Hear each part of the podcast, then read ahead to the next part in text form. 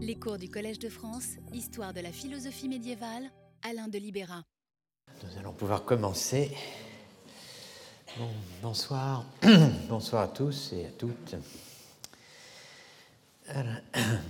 revenir sur le problème de Gethsemane, la prière d'agonie et le refus de la coupe, ce serait euh, reprendre en détail certaines des questions laissées pendantes en conclusion du dernier cours de l'année 2015, dont la 16e, la notion de sujet agent a-t-elle reçu une impulsion décisive des débats christologiques sur le monoénergisme et le monothélisme entre le concile de Chalcédoine et celui de Constantinople III. À cette question, rappelais-je la semaine passée, j'avais donné une réponse provisoire et positive, annonçant euh, la nécessité d'une enquête allant de Sergius Ier de Constantinople et de ses sources jusqu'à Maxime le Confesseur. J'entends euh, vous montrer dans les prochaines séances que le conflit des vouloirs, autrement dit le conflit entre vouloir, ne pas vouloir, et nouloir ou noloir, c'est-à-dire vouloir que ne pas, euh, chez le Christ, abordé l'an passé avec le Pséphos de Sergius de Constantinople, se prolonge chez Maxime le Confesseur dans la représentation d'un conflit entre ce qu'il appelle la volonté naturelle et le vouloir gnomique, d'une part, logos et tropos, d'autre part, deux notions qui mobilisent les notions de nature et d'hypostase, le tout étant repris euh, au Moyen Âge sous diverses formes, la plus éloignée en apparence mais la plus stimulante étant celle, enfin étant la thèse, disons, euh, illustrée notamment euh, par Thomas d'Aquin, de l'impossibilité pour l'homme de vouloir son propre mal. Cette impossibilité, Maxime le Confesseur donne à l'entendre l'explicite, non pas euh, au niveau de ce qu'il appelle la volonté naturelle, euh, mais euh, au niveau de précisément ce qu'il appelle le vouloir gnomique. Notions et thèses qui nous permettent, pour reprendre une expression de Benoît XVI, de comprendre en quoi il est possible de dire non à Dieu et donc de pécher. Je reviendrai sur l'expression de Benoît XVI, n'est-ce pas, qui n'est précisément pas une, expression de Maxime le Confesseur, mais par là nous pourrons euh, mesurer l'écart qui sépare une thèse ancienne d'une reformulation moderne de la même thèse.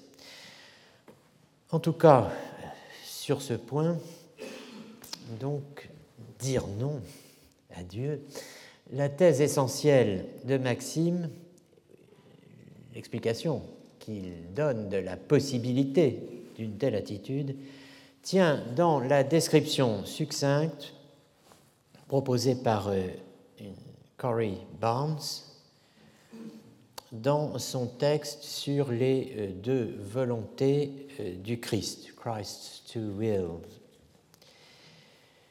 Il, euh, je traduis, il appartient au logos d'une nature intellectuelle d'être doué de, de posséder une volonté, téléma, cette volonté est naturellement en accord avec Dieu, rien de naturel n'est opposé à Dieu. L'opposition d'une volonté humaine pécheresse à Dieu ne repose pas sur sa nature, mais sur son hypostatic mode, son mode hypostatique. Le mal n'est pas naturel en l'homme. Ce n'est pas un trait, ce n'est pas une caractéristique d'essence de l'homme, ce n'est pas un élément de la nature humaine. Cette nature que, rappelons-le, le Christ assume dans l'incarnation. Le mal donc n'est pas naturel en l'homme. Qu'est-ce dans ces conditions? Eh bien précisément, c'est un mode hypostatique, un mode de son hypostase individuelle. Il va nous falloir, disais-je euh, la semaine dernière, revoir, revisiter le problème de la liberté humaine et du libre choix, envisagé l'année dernière, il va nous falloir, disais-je donc, le, revisiter, ce problème, sous cet angle, l'angle hypostatique. Autrement dit, dans un vocabulaire plus convivial, subjectif, sous cet angle donc hypostatique du conflit des volontés, enrichi par la distinction maximienne entre nature et trope, fusis et tropos. Je rappelais la semaine dernière à ce propos, dans une conclusion un peu précipitée, euh, que chez Augustin, le conflit des volontés, plus précisément le conflit du vouloir et du nouloir ou noloir, que j'avais présenté l'an passé comme structurel et permanent, dit comme structurant. Hein. Euh, je rappelais à ce propos donc que chez Augustin, ce, ce, conflit des volontés était au cœur de la réflexion théologique sur la liberté. C'est donc dans cette perspective latine, augustinienne, que nous allons ouvrir et lire euh, des Grecs. Autrement dit, Maxime, mais aussi, et une fois de plus, euh, nos deux chrétiens syriens, Némésius d'Émèse et Jean de Damas. Redonner aux catégories médiévales l'incertitude d'un futur encore ouvert, an uncertain open future on n'a peut-être pas bien saisi la portée et les enjeux de cette remarque faite la semaine dernière, à cause de l'aspect peut-être un peu... Alors quand je dis un peu, c'est évidemment au sens de Bernard-Henri Lévy, c'est-à-dire extrêmement, hein, euh, extrêmement états-unien de la formule décoloniser le passé vous a peut-être choqué, je ne sais pas. En fait, pour ce qui nous occupe ici, le, autrement dit, le travail d'archéologie philosophique, cette idée était et reste déjà présente, dans la littérature philosophique et historique française. Elle est déjà présente depuis longtemps. Euh, ce qu'il s'agit de faire, donc, que dit d'une certaine façon décoloniser le passé, ce qu'il s'agit de faire, c'est euh, pour nous de nous arracher à la téléologie historique. S'arracher à la téléologie historique. Cela veut dire, premièrement, tenter, tenter d'échapper au mirage du présent dans le passé ce mouvement rétrograde du vrai, dénoncé en ces termes, donc il y a un certain temps, je ne vous mens pas, il y a même longtemps d'une certaine façon, je ne peux pas dire dans cet amphithéâtre, mais dans ces lieux mêmes, probablement par Henri Bergson. d'énoncer en ces termes, dans ce beau texte repris dans la pensée et le mouvant, notre appréciation des hommes et des événements est tout entière imprégnée de la croyance à la valeur rétrospective du jugement vrai. Un mouvement rétrograde qui exécuterait automatiquement dans le temps la vérité une fois posée. Par le seul fait de s'accomplir, la réalité projette derrière elle son ombre dans le passé indéfiniment lointain. Elle paraît ainsi avoir préexisté sous forme de possible à sa propre réalisation. Très important théorème que celui du mouvement rétrograde du vrai, dont Bergson donne une belle illustration, euh, d'autant plus belle qu'elle est compréhensible, n'est-ce pas, dans euh, un exemple qui est certainement compréhensible parce qu'il est littéraire plus que philosophique, autrement dit celui-ci.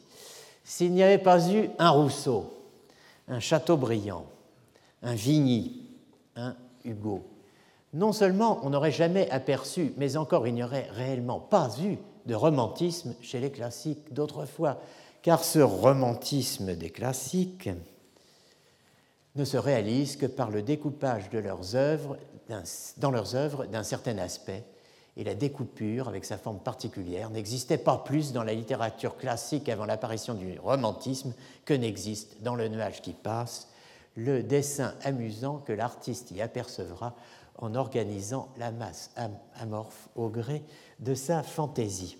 Autrement dit, sans romantisme, pour faire simple, il n'y aurait jamais eu de pré-romantisme, ni évidemment de romantisme des classiques.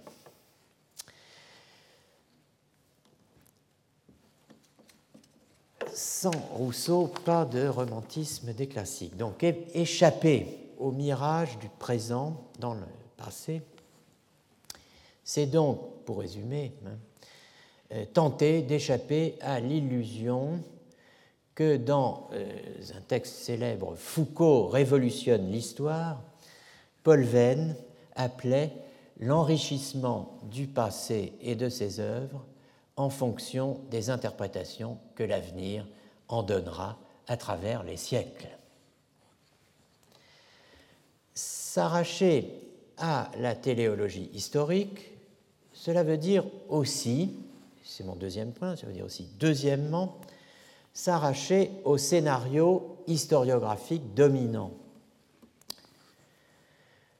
Les questions christologiques sont vues, quand elles sont vues, euh, sont vues à travers ce qui a conquis une place hégémonique, si vous préférez, le rôle herméneutique principal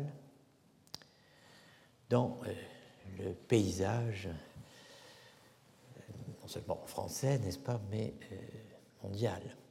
La distinction réelle entre l'essence et l'existence, telle que l'ont élaboré Thomas d'Aquin et les thomismes successifs, à la fin, pour les thomismes successifs, euh, tout particulièrement du XIXe et au début du XXe siècle, où, en ce moment précis, euh, la distinction euh, entre essence et existence est promue par certains au rang euh, ni plus ni moins que de, je cite, fondement de la philosophie chrétienne.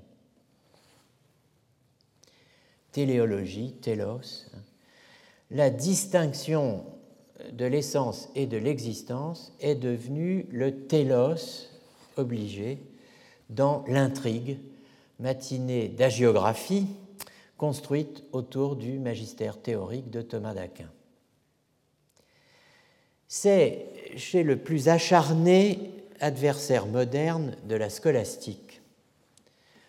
Euh, en même temps, au passage, qu'un, enfin je le signale, euh, en tant qu'ancien élève de Paul Vigneault, je ne voudrais pas que vous imaginiez des choses, n'est-ce pas euh, c'est donc chez le plus acharné adversaire moderne de la scolastique et aussi un personnage politiquement euh, assez discutable, à savoir Louis Rougier, qu'est euh, formulé le plus clairement, politiquement discutable et avoir des idées claires, n'est-ce pas, qui est formulé le plus clairement et le plus brutalement euh, ce scénario téléologique.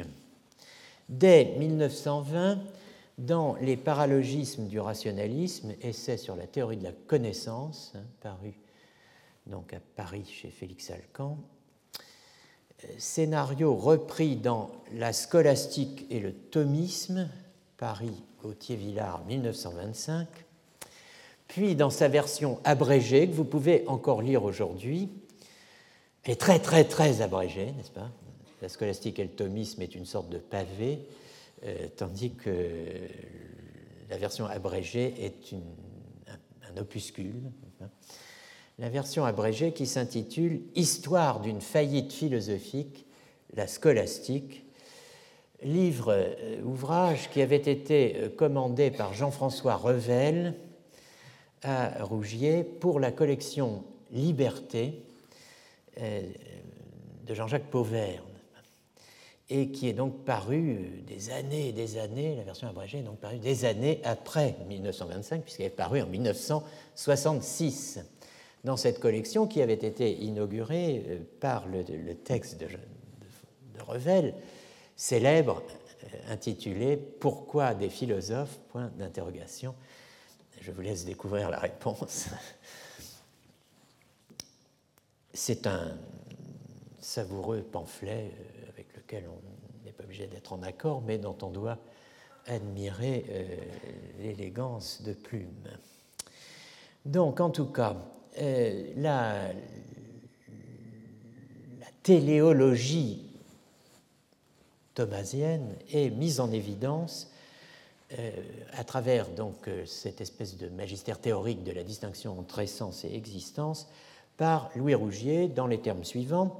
C'est grâce, dit-il euh, en substance, à la distinction réelle de l'essence et de l'existence que la, alors là c'est lui, la christianisation indolore d'Aristote, la conciliation voulue par le pape Urbain IV après les condamnations de l'aristotélisme en 1210 et de leurs diverses répliques, d'Avicenne et d'Alexandre d'Aphrodise, donc euh, la conciliation donc, voulue par Urbain IV a été obtenue par Thomas d'Aquin. C'est grâce à cette distinction hein, entre essence et existence. Et d'insister, le principe thomiste de la distinction entre essence et existence est le seul qui, en théologie, permette d'établir la possibilité ontologique de l'union hypostatique de deux natures en Jésus-Christ et de la présence de trois personnes en un seul Dieu.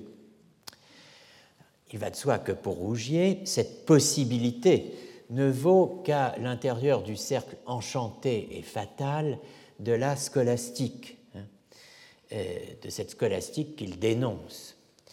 Euh, cette euh, possibilité ontologique, en fait, n'a aucune, à ses yeux, aucune base rigoureuse, puisqu'elle repose, dit-il, et il le dit dès les paralogismes du rationalisme, tout entière sur une transformation indue de la distinction logique de l'essence et de l'existence posée par Aristote en une distinction ontologique.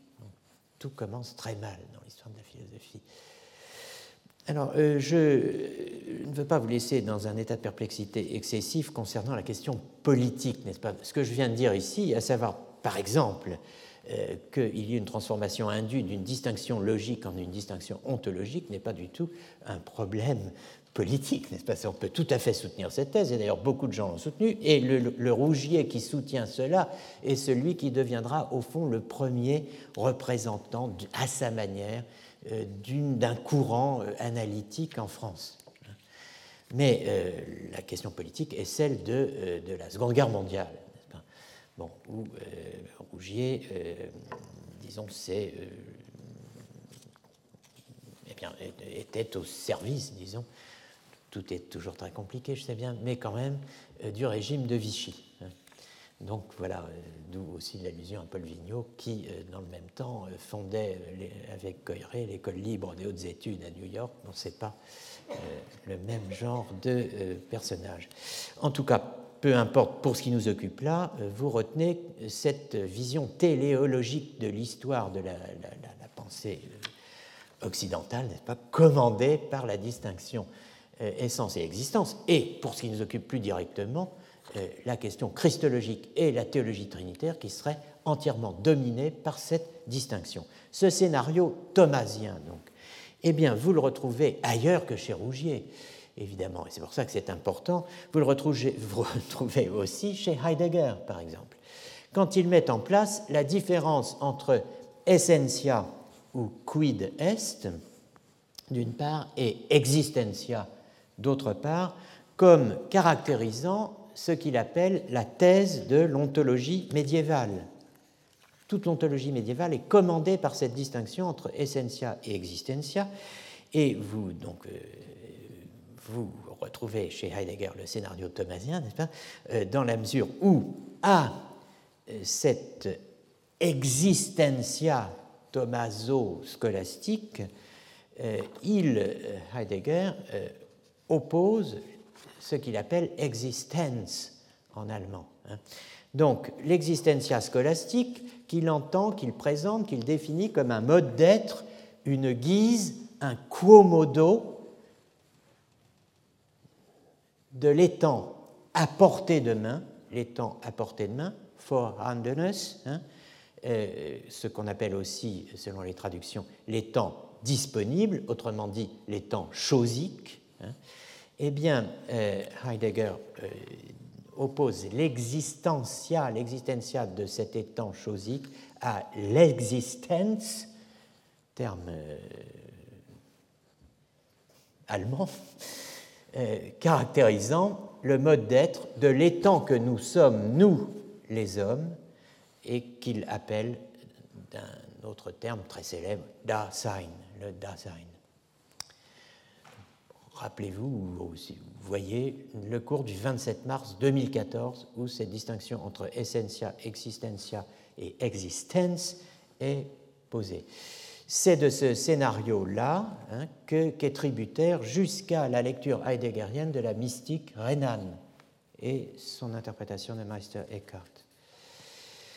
Ce scénario téléologique thomasien, c'est aussi thomasien et post-thomasien, hein, c'est aussi euh, de lui, hein, donc de toujours, je vous dis, de ce, primat euh, de la distinction essentia existentia, c'est aussi de ce scénario que dépend le euh, théologien, grand théologien Hans Huos von Balthasar, 1905-1988, dans son grand livre de 1941 sur Maxime le Confesseur, qui s'intitule Kosmische Liturgie, das Weltbild Maximus des Bekenners, euh, liturgie cosmique, l'image du monde chez Maxime le Confesseur, traduit précisément en 1947. Hein.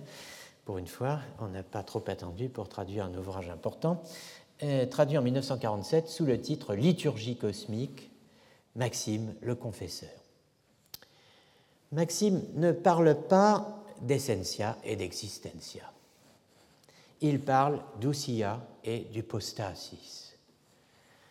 Le couple hypostase, hypostasis, aussi, ousia, doit être restitué à son horizon propre. Et il doit être soustrait, c'est le sens de l'expression take back que j'employais la semaine dernière euh, en présentant euh, les vues euh, de la décolonisation du Moyen Âge, il doit être, ce couple, soustrait à celui que euh, nous lui attribuons comme sens porté ou signification post-eventum en fonction de notre connaissance de ce qui est advenu après Maxime. Pour Urs von Balthasar, Maxime vit à une époque où la distinction scolastique de l'essentia et de l'existentia n'est pas encore formulée. Et cela est décisif, quel que soit le génie de Maxime. Là, alors, euh, le génie, eh bien, la relation entre l'essence et l'hypostase, dit euh, Urs von Balthasar, tient lieu chez Maxime de distinction entre l'essence et l'existence. elle révèle, vous avez les, textes à l'écran, la non-identité de l'ordre de l'essence et de l'ordre de l'existence, même si cette non-identité n'est pas encore aperçue comme le thème d'une composition métaphysique.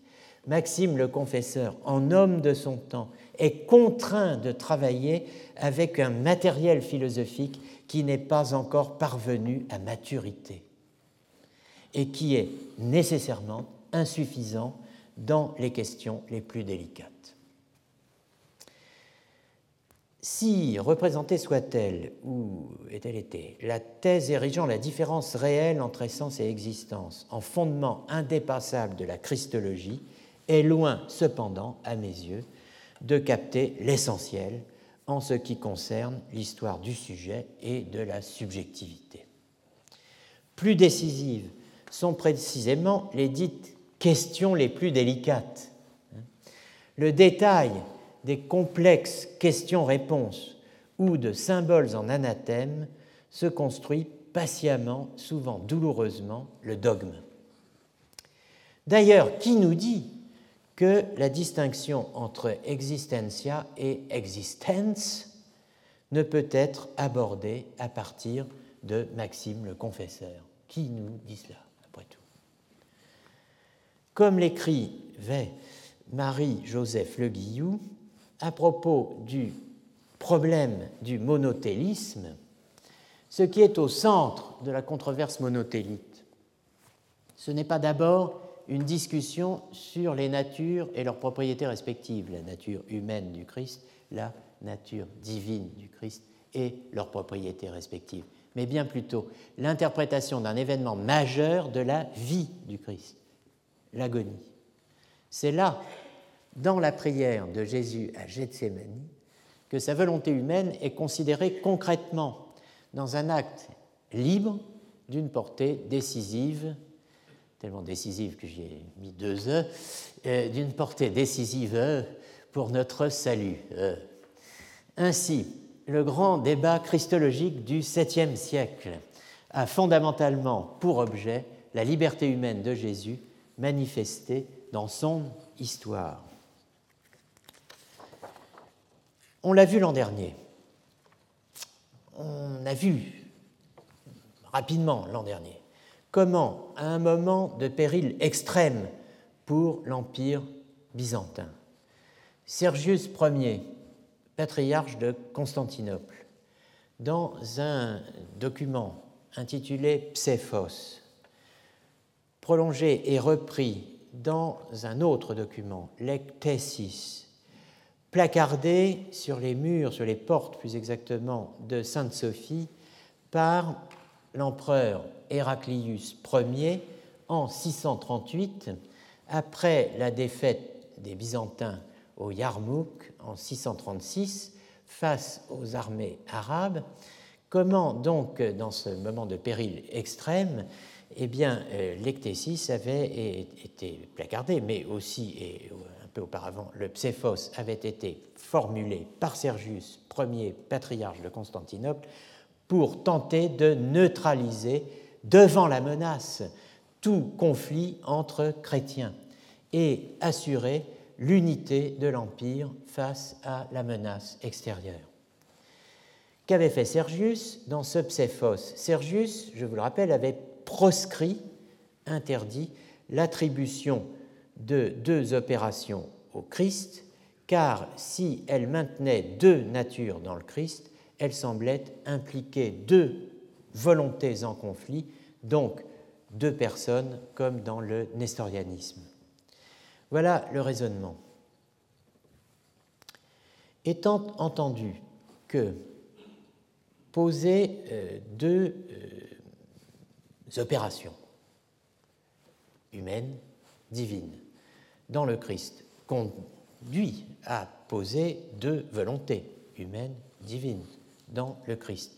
Et euh, que la situation paradigmatique où l'on peut observer ces deux volontés est la prière d'agonie en Matthieu 26, 39 ou en Luc 22, 42 ou en Marc 1436, eh bien, on a ce que j'appelle le problème de Gethsemane, qui est celui de la validité du raisonnement suivant.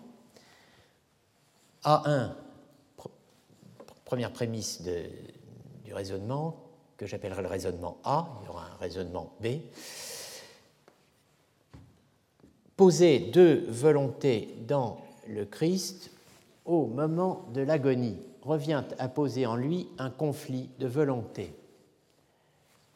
A2, deuxième prémisse, poser un conflit de volonté dans le Christ, c'est poser en lui deux voulants, ce qui est impie car impossible. A3, conclusion de cet argument A, donc il ne faut pas poser deux opérations dans le Christ et il faut s'en tenir à la thèse que nous appelons monotéliste euh, d'une seule et unique volonté, donc d'un seul voulant dans le Christ.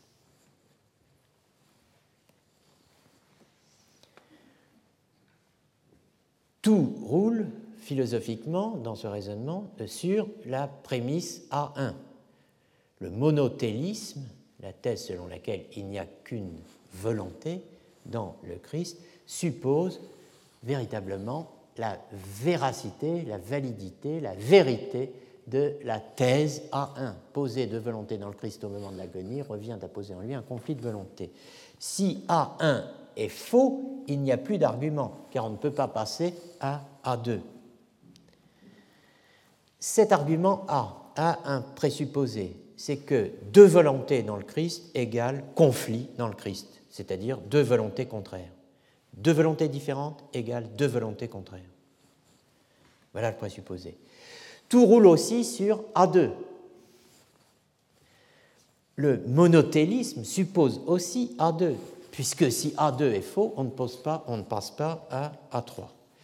Et le présupposé de A2, c'est s'il y a deux volontés, alors nécessairement il y a deux voulants. Là où il y a deux volontés, il y a deux qui veulent.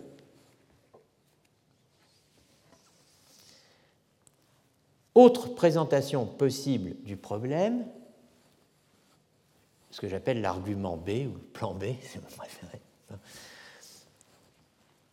qui a pour fonction, cet argument B, de montrer les enjeux et d'exploiter les résultats, supposant qu'il y en a un, et allant dans le bon sens, autrement dit le sens molotéliste de A. B1, poser un conflit de volonté dans le Christ, là, vous voyez, on est dans l'exégèse. Poser un conflit de volonté dans le Christ en Matthieu 26, 39, Luc 22, 42, que je mets en gras car ce sera notre texte de référence pour des raisons qui apparaîtront. Marc 14, 36, donc les trois synoptiques, hein, c'est rejeter l'impeccabilité du Christ. B2, poser deux volontés dans le Christ, c'est poser un conflit de volonté dans le Christ. B3, donc il ne faut pas poser deux volontés dans le Christ en Matthieu 26, 39, Luc 22, 42 ou Marc 14, 36. L'argument B tient évidemment si et seulement si B2 est vrai. Poser de volonté dans le Christ, c'est poser un conflit de volonté dans le Christ. Ce qui nous ramène évidemment ipso facto à A1, puisque B2 c'est A1. Donc, il n'y a dans le Christ ni deux opérations par l'argument A, ni deux volontés par l'argument B.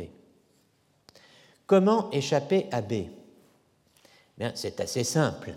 Il suffit de soutenir et de prouver qu'il n'y a pas expression d'un conflit de volonté en Luc 22, 42, Matthieu 26, 39 ou Marc 16, 14, 36. Et c'est ce que fait Sergius. Il n'y a qu'une volonté dans le Christ et il n'y a qu'un seul voulant un seul qui veut.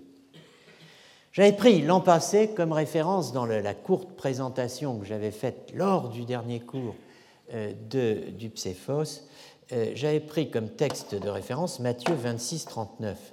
Je prendrai désormais, et en tout cas aujourd'hui, euh, plutôt Luc 22-42 pour des raisons qui apparaîtront clairement chemin faisant. Je vous rappelle le texte de Luc 22, 42. Père, alors j'ai un mot à mot, pas? Le français n'est pas très élégant, mais il colle. Vous rappelez ce qu'on a dit la semaine dernière, la première semaine, les traductions mot à mot ou les traductions périphrastiques. Bon, là c'est du mot à mot. Père, et ici, Boulay, tu veux, éloigne tout au se, to ne signifie rien, poterion, calice, de moi. Mais, pleine, toutefois, mais, le mot grec, pas la volonté de moi, to telema mou, Allah, au contraire, plutôt, mais, to, rien, son, guinesto, de toi, soit faite. Donc, Père, si tu veux, éloigne de moi ce calice, mais que ta volonté et non pas la mienne soit faite. Donc on a deux phrases dans cette unique prière hein, qui semblent bien se contredire. Si l'on admet avec, voilà le raisonnement de, euh, de Sergius, si l'on admet avec les tenants du concile de Chalcédoine, avec ceux qu'on appelle les chalcédoniens orthodoxes, la coexistence de deux volontés dans le Christ, on est contraint de comprendre les paroles du Christ en Luc 22-42 comme la manifestation de deux volontés contradictoires, la volonté humaine et la volonté divine. Euh, j'introduis P1, n'est-ce pas, dans ce dispositif, proposition 1, et P2, proposition 2, pour distinguer les deux propositions exprimant ces volontés, propositions qui sont articulées par euh, l'adverbe pleine. Mais. Proposition 1, volonté humaine exprimant un refus, à savoir le refus de la passion, de la mort qui vient. Père, si tu voulais, traduit-on en général, si tu veux faire passer cette coupe loin de moi, pleine, meto telema mu ala to son ginesto. Toutefois, que ce ne soit pas ma volonté, mais la tienne qui soit faite. J'ai souligné Boulay, et j'ai souligné, du moins je l'espère, eh bien je vois que non, Téléma. Bon, en tout cas, si tu voulais que ta volonté, et non pas la mienne, soit faite, enfin que ce ne soit pas ma volonté, mais la tienne qui soit faite. Matthieu 26, 39. Mon Père, ei dunaton estin, si est possible, si c'est possible, dunaton. C'est pas si tu veux, hein, mais si c'est possible, que cette coupe passe loin de moi, toutefois, alors, pleine, uk os ego telo al os su. Pas comme je veux, mais comme tu veux.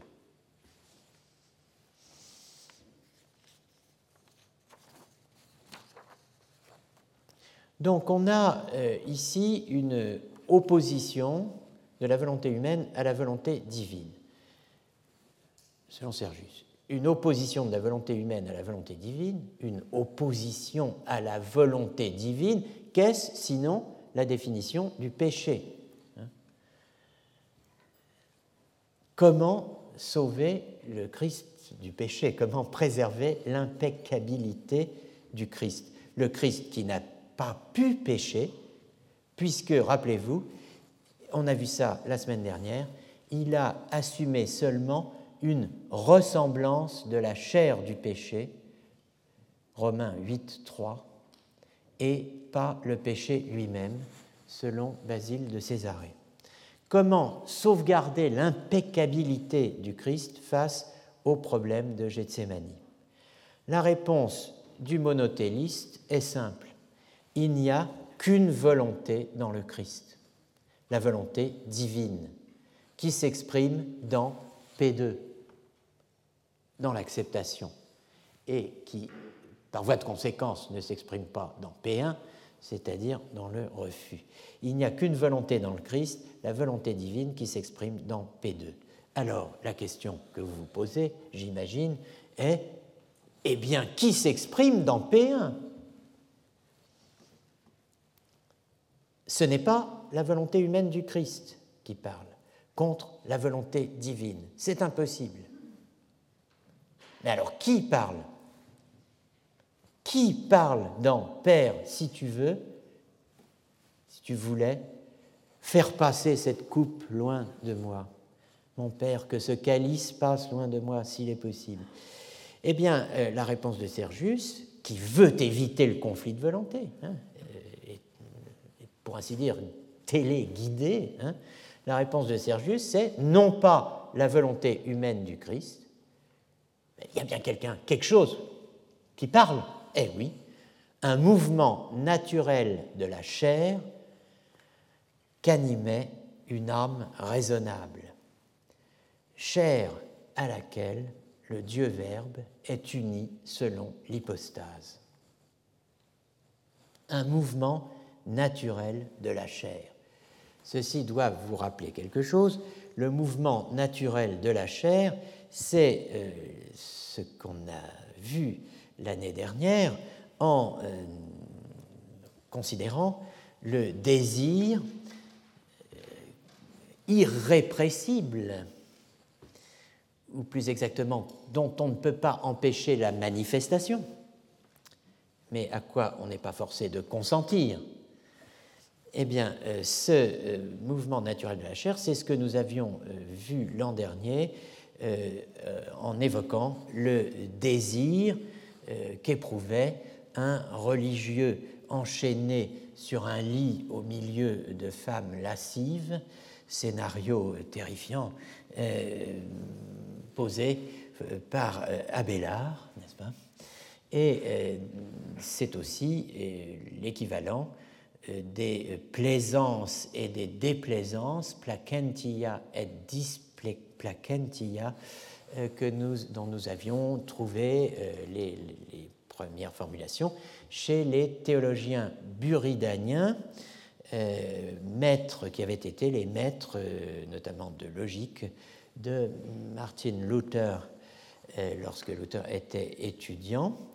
Euh, euh, c'est-à-dire Usingen et Trutvetter, je pense que tout le monde a oublié les, noms de ces personnages, mais enfin, en tout cas, ils avaient clairement articulé la problématique de l'acceptation et du refus au niveau éthique comme tel, en distinguant précisément entre les placentia et les displacentia. D'un côté, les plaisances et les déplaisances, ce qu'on éprouve et ne peut pas ne pas éprouver euh, parce qu'on a une chair et que la chair est faible, n'est-ce pas? Bon, mais, euh, Et qui ne, relève en rien de ce qu'on peut, doit et seulement euh, appeler, et seulement appeler volonté, n'est-ce pas? Entre les plaisances, displaisances et la volonté, il y a une marge. Il y a précisément la marge de l'acceptation de ce qui vous arrive ou pas en termes de comportement qu'on va adopter et adapter en fonction de cette situation. Donc euh, le niveau éthique, c'est le niveau de la volonté. Le mouvement naturel de la chair n'est pas un niveau éthique, c'est un niveau infra-éthique. C'est comme ça, on n'y peut rien. Eh bien, cela, c'est le combat de la chair contre l'esprit c'est pas neuf. C'est la grande dynamique paulinienne telle qu'elle est décrite dans l'épître aux Galates. Ça n'est pas un conflit de volonté. C'est le désir qui parle contre la volonté. Et c'est la volonté qui a pour tâche de réfréner, dominer domestiquer éventuellement le désir et au minimum de le repousser. Éloigne, toi, vadé rétro. Bon, euh, le monothélisme, disais-je l'année dernière, supprime l'agonisme, le combat, dans l'agonia, dans l'agonie. Ce n'est pas un conflit entre deux voulants. Alors, rien n'est jamais complètement simple, n'est-ce pas? Parce que, euh, évidemment, euh, il ne faudrait pas croire euh, que l'épître aux Galates n'ouvre la porte qu'à un pseudo-conflit entre une manifestation de niveau infraéthique qui serait le désir et une tentative de régulation éthique qui serait la volonté ce n'est pas si simple, ça dépend des points de vue, des théories, des auteurs. L'Épître aux Galates peut être aussi l'occasion d'évoquer l'existence en chacun de nous de deux hommes. Il y a deux hommes en moi, c'est d'ailleurs bien ce que dit Paul. Une dualité douloureuse, hein, celle des deux hommes en moi, euh, que vous retrouvez, et on avait vu cela dans le euh, célèbre euh, et très beau cantique de Racine hein, sur les deux hommes en moi. Alors, donc, vous voyez, c'est pas, rien n'est simple. Bon, cela dit, vous m'objecterez peut-être que je pose une question. Qui parle en disant, pas, euh, qui parle dans mon Père que ce calice passe loin de moi s'il est possible Vous m'objecterez peut-être, voilà bien une question moderne. 68 ardes, aussi déplacée, n'est-ce pas, que si l'on demandait au Christ d'où parles-tu? En langage donc clairement 68 euh, arts et post-68 arts. Qui parle? Eh bien non, non, non, euh, ce n'est pas une question 68 arts, ni même post-68 arts, c'est une question décidément et pré-68 arts. C'est une question, euh, la question qui parle, qui est médiévale hein, et qui a une réponse médiévale. Voici pour vous en persuader euh, un beau texte d'Alain Delille qui va euh, illustrer ce qu'on appelait l'année dernière et que j'avais déjà illustré par ce schéma le problème du pséphos. Le Christ, un seul et même sujet, par sa volonté humaine, résiste à sa volonté divine, qui veut et euh, la passion salvatrice, tandis que par sa volonté humaine, qui résiste à sa volonté divine, il ne veut pas cela en même temps et simultanément la passion, euh, la dite passion salvatrice, autrement dit un seul et même objet. Donc, nous venons de voir que Sergius, d'une certaine façon, résout le problème en disant que au niveau de la volonté n'est-ce pas? Eh bien, On n'a précisément pas une volonté, mais un désir, hein, un mouvement de la chair. Et donc ceci n'est pas la thèse de Sergius, c'est le problème posé par Sergius, le conflit de volonté. Est-ce que l'on peut dire qu'en chacun de nous, hein, euh, un drame de ce genre se déroule s'il y a deux volontés Certainement. Mais est-ce qu'on ne pourrait pas quand même par hasard le dire aussi s'il y a un conflit entre un désir et une volonté? Après tout, pourquoi pas? Et en tout cas, est-ce qu'on ne peut pas, à ce propos, dans je veux et j'ai envie, hein, euh, demander qui parle? Est-ce que cette question est moderne? Et pas médiévale? Ma réponse est, elle est médiévale, cette question. Et il y a une réponse médiévale. Et voici un beau texte qui l'illustre. Alain nous ab insulis, Alain de Lille. Alors, ça n'est pas, n'est pas une île, c'est l'île, mais ça se dit comme ça. Alanus ab insulis, Alain de Lille. Dans ce texte merveilleux euh, des sentences, paragraphe 23, où il commente précisément ici Matthieu 26, 39. Pater, si fier hypothèse, si cela est possible, Père, que ce calice passe loin de moi, non pas cependant comme je veux, mais comme toi tu veux. Ego, volo, tu vis. Ecce quomodo in Christo duo locantur et de diversis locantur.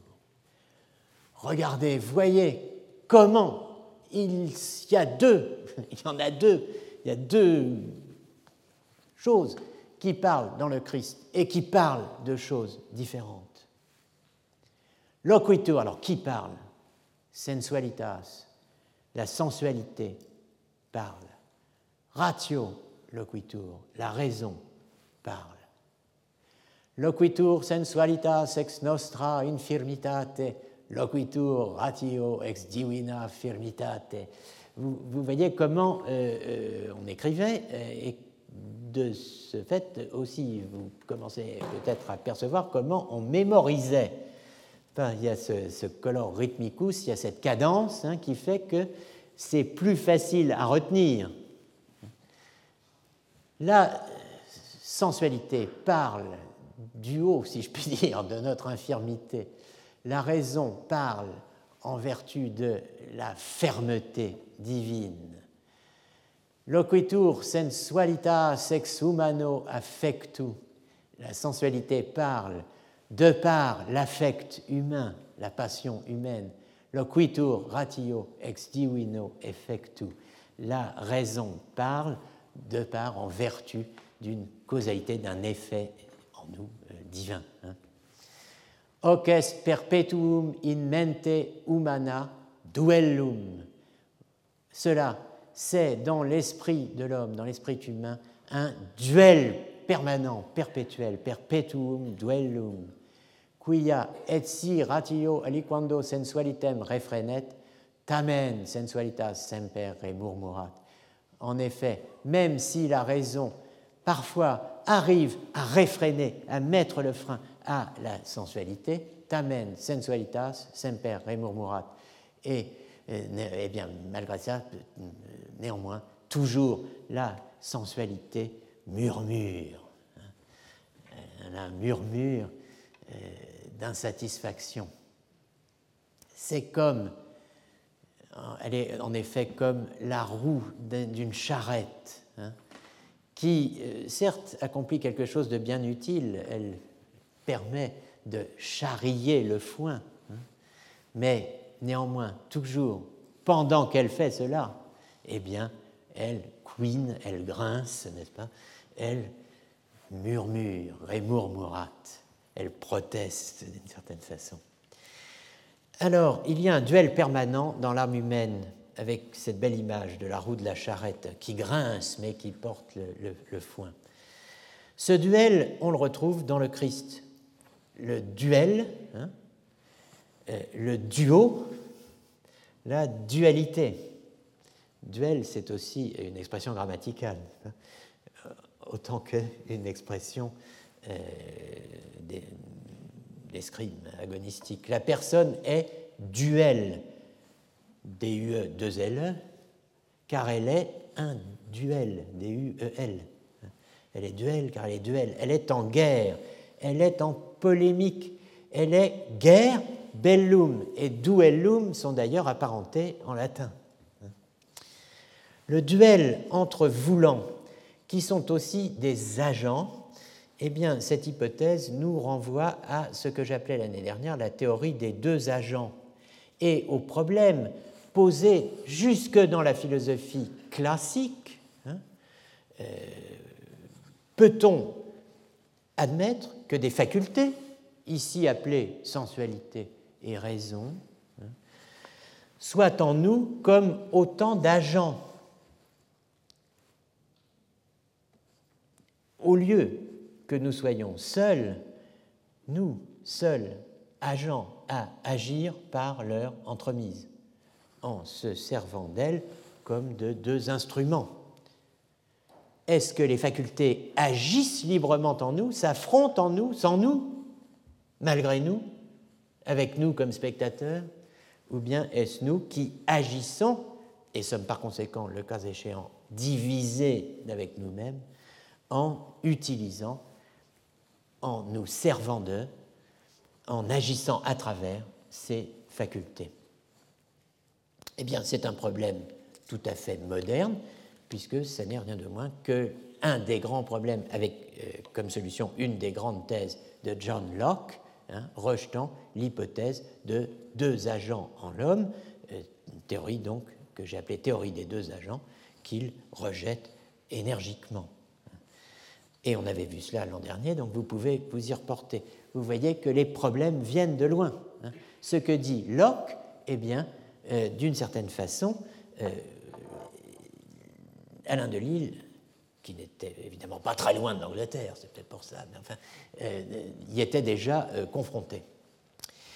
Voici une des règles euh, théologiques qu'on appelle règles ou maximes du droit céleste euh, qui figure dans euh, cet ouvrage d'Alain de, Lille qui présente un intérêt particulier pour l'histoire de la littérature philosophique parce que c'est un ouvrage constitué de propositions appelées règles ou maximes, qui chacune comporte une sorte de démonstration, argumentation, illustration ce qui fait que l'ouvrage est parfois présenté comme euh, introduisant en philosophie une méthode avec beaucoup de guillemets dite axiomatique.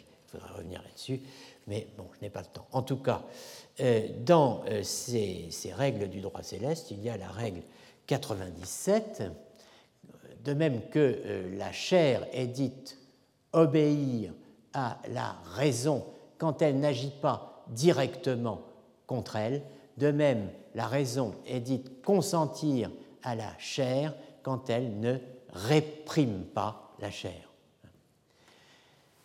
Voilà la règle, et ça c'est à graver au-dessus d'une immense cheminée, puisque y en a 97 euh, et il y en a d'autres règles, pas, ça ferait beaucoup de règles à graver, on pourrait mettre ça sur les murs, je ne sais pas.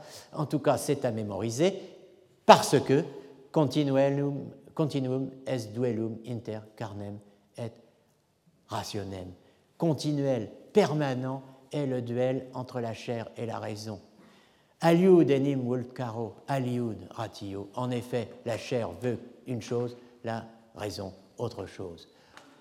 En effet, bien que la raison réfrène euh, la, carnalitas, hein, euh, les penchants de la chair, hein, afin que, euh, certaines fois, elle ne nous fasse, elle ne commette pas quelque chose, des choses illicites. Hein.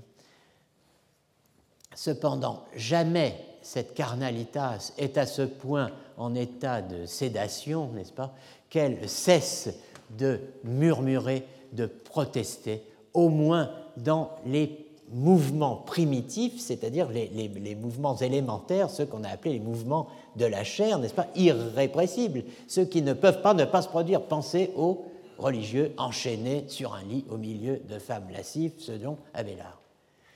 Et idéo obédire dicitur, la chair est, dite donc obéir hein, quand elle n'agit pas, elle n'opère pas, elle n'œuvre pas directement contre la raison. Elle ne se calme jamais totalement, cette chair. Elle est toujours en train euh, de murmurer.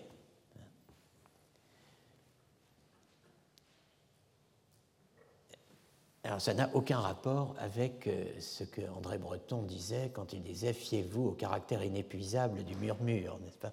Il ne parlait pas de la chair, mais de l'inconscient. Euh, et il s'agissait de poétiser.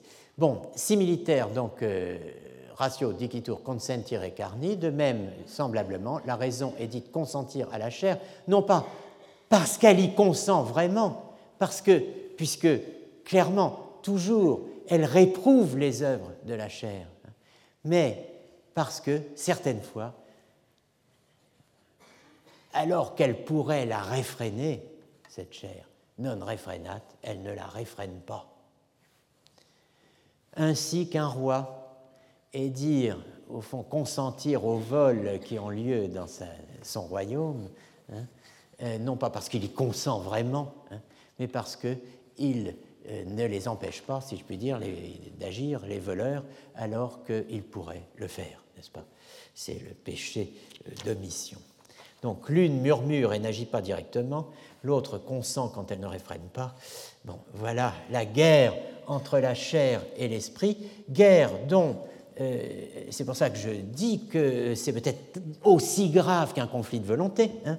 euh, guerre qui est plus que civile, dit, euh, dit Alain de Lille, entendons qui est pire qu'une guerre civile, comme il l'explique dans le chapitre sur la patientia, la patience, dans le De Arte Predicatoria, chapitre 15, De Patientia, qui distingue trois niveaux de guerre, trois niveaux de belligérance, la guerre extérieure ou étrangère, la guerre entre l'homme et le diable, et, euh, n'est-ce pas, euh, qui est la, guerre étrangère, hein, n'est-ce pas, où l'ennemi est, un autre, vraiment, hein, tout autre. Il y a la guerre civile, qui est la guerre entre un homme, entre l'homme et son prochain. Et puis il y a la guerre plus que civile, qui est la guerre entre la chair et l'esprit. Bon, le combat de la raison et de la sensualité, c'est au niveau anthropologique, hein, l'image du combat au niveau christologique entre le désir humain et la volonté divine dans le Christ, si l'on suit Sergius. Bon. Vous vous rappelez cela peut-être, euh, il y a un autre modèle que euh, la confrontation paulinienne entre la chair et l'esprit euh, au Moyen Âge. Euh, un autre modèle que ce combat que l'on pourrait présenter comme faisant rage entre ce qui de moi n'est pas moi hein, et moi, entre le corps, mon corps, instrument ou simple habit, simple vêtement, le corps comme vêtement de l'âme, hein, et ce qui est moi, à savoir l'âme précisément, euh, combat que l'on pourrait, dans une autre terminologie, présenter comme faisant rage entre ce qui est mien et ce qui est moi, hein, pour parler comme Platon, Plotin et la tradition de l'Alcibiade, dont, je vous le rappelle, euh, Michel Foucault a fait un célèbre commentaire dans euh, son cours sur le sujet, l'herméneutique du sujet. Bien. Il y a un autre modèle que le modèle paulinien stricto sensu, hein, si j'ose dire. Il y a le modèle augustinien, celui que nous avons tenté de suivre l'année dernière, sur les pas d'Augustin bien sûr, mais aussi un peu de Hannah Arendt, qui fait de l'affrontement entre le vouloir et le nouloir, entre vouloir et vouloir que ne pas, hein, un véritable conflit interne à la volonté humaine. Pas de vouloir sans nouloir. Au même moment où je veux, je ne, disions-nous l'année dernière. Or, ce conflit, c'est aussi, après tout, d'abord et avant tout, celui que pose le problème de Gethsemane si on ne veut pas l'esquiver misérablement en euh, se repliant sur une position où s'affronterait un niveau éthique, la volonté, et un niveau infra-éthique, le désir, les mouvements primitifs de la chair. Le problème, le vrai problème du pséphos, après tout, se poserait, se pose pour un occidental, pour un latin, peut se poser en termes, et devrait d'une certaine façon, latinité oblige, se poser en termes augustiniens. Alors, euh, nous ne sommes pas, cela dit, chez Augustin. Nous sommes à Byzance avec ce Pséphos. Et euh, nous sommes euh, dans les années 600. Sergius pose décidément le problème au niveau du conflit entre volonté et le résout au niveau d'un conflit entre désir et volonté.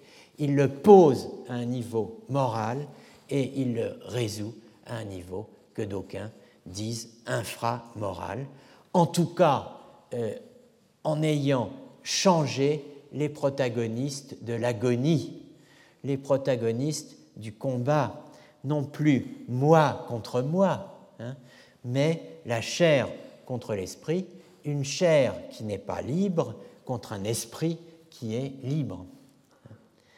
Ce n'est pas tout ce qu'il fait, Sergius, en réalité, comme on le verra, mais pour l'instant, je m'en tiens à cette argumentation. Je propose que nous fassions une pause et euh, après cinq minutes de répit, euh, nous reprendrons nos exercices de patience et d'impatience, non pas dans l'azur, mais sous le bois dur. Alors je, disais, nous ne sommes pas chez Augustin, et certaines et certains vont le regretter certainement, mais nous, nous sommes à Byzance dans les années 600 et nous sommes précisément chez Sergius Ier, patriarche de Constantinople.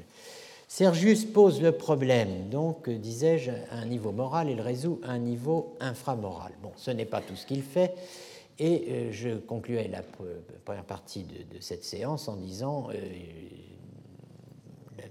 disant je m'en tiens à son argumentation.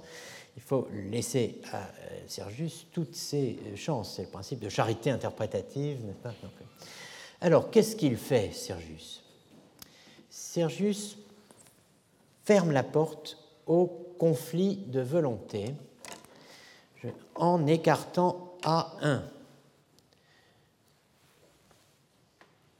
Il écarte poser deux volontés dans le Christ ce qui lui permet de régler du même coup, aussi bien, c'est avantageux, euh, A2 et B2, puisque B2 n'est que la reprise de A1. A1 et B2 soutiennent que poser deux volontés dans le Christ, c'est poser un conflit de volontés dans le Christ. Tout repose là-dessus. Qu'est-ce qui légitime A1 et B2 Qu'est-ce qui prouve, dirait-on, a1 et B2. On pourrait euh, bien dire en effet, euh, je peux avoir deux volontés au même moment sans qu'elles soient contraires. Cette objection est importante, retenez-la, mais retenons aussi que comme toute objection, elle peut être accordée ou rejetée. Donc ça fait un premier problème philosophique à régler. Puis-je vouloir deux choses distinctes à la fois? En fait, cela fait deux problèmes, dont, euh, puisque le premier, ce, problème que je viens d'énoncer, se subdivise immédiatement selon cette espèce de loi fatale, quasi euh, parthéno-génétique, hein, qui veut que poser un problème revienne presque toujours à en poser en même temps, ou si vous préférez, aussitôt après, et nécessairement un deuxième. Donc allons-y, euh, posons un problème, ou plutôt posons-en deux avant d'en poser euh, un deuxième qui sera en fait du coup un troisième. Puis-je, premier problème P1 ou plutôt P1A, puis-je vouloir en même temps deux choses différentes? Est-ce que cela c'est possible? P1B, puis-je vouloir deux choses différentes, à supposer que cela soit possible, sans vouloir par le fait même deux choses contraires.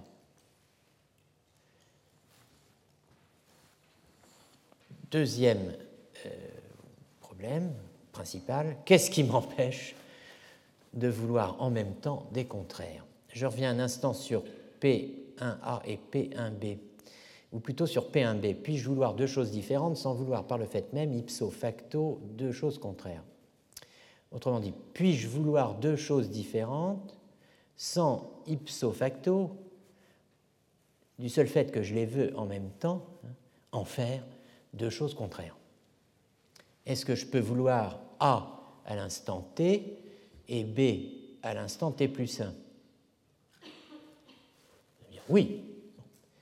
Mais si en revanche je veux à la fois A et B au même instant, à l'instant t, est-ce que cela revient à vouloir A et non A? À l'instant t, puisque je veux A et B, et que B n'est pas A, hein, ou, si vous préférez, vouloir B et non B à l'instant t, puisque précisément B n'est pas euh, A, et que je suis censé vouloir A, en même temps que je veux B. Est-ce que vouloir deux choses différentes, c'est tout comme vouloir deux contraires? Cela revient à vouloir deux contraires. Et donc, deuxièmement, qu'est-ce qui m'empêche de vouloir en même temps des contraires? Le coup de génie de Sergius de Constantinople, qui fait qu'il occupe une place particulière dans l'archéologie du sujet, à mes yeux, qu'il s'agisse du sujet de l'action ou comme cette année du sujet de la passion, eh bien, c'est euh, l'argument A2, hein, c'est sa thèse A2, c'est l'affirmation que poser un conflit de volonté dans le Christ, c'est poser en lui deux voulants, ce qui est impie car impossible. Pourquoi est-ce que c'est un coup de génie euh, capital dans l'histoire du sujet et de la subjectivité? Eh bien, précisément parce qu'il introduit la notion de sujet pour euh, justifier la euh, première partie hein, de A2. Poser un conflit de volonté dans le Christ, c'est poser en lui deux voulants, ce qui est impie et impossible. Pourquoi est-ce que c'est un coup de génie? Parce que la justification qu'il donne de l'impiété de la position de deux voulants dans le Christ, découlant de la position d'un conflit de volonté en lui, est que la position de deux voulants, donc de deux volontés en qui que ce soit, euh, est tout simplement impossible. Le fondement de cette impossibilité, c'est, vous vous en souvenez peut-être, le principe que j'ai appelé principe de consistance subjective du vouloir, que Sergius introduit dans le Psephos et qui ne sera pas euh, argumenté de la même façon et développé de la même façon dans l'Ectésis. Je vous rappelle le texte du Psephos. il faut le redire et le relire car euh, il est bien loin de nous après un an.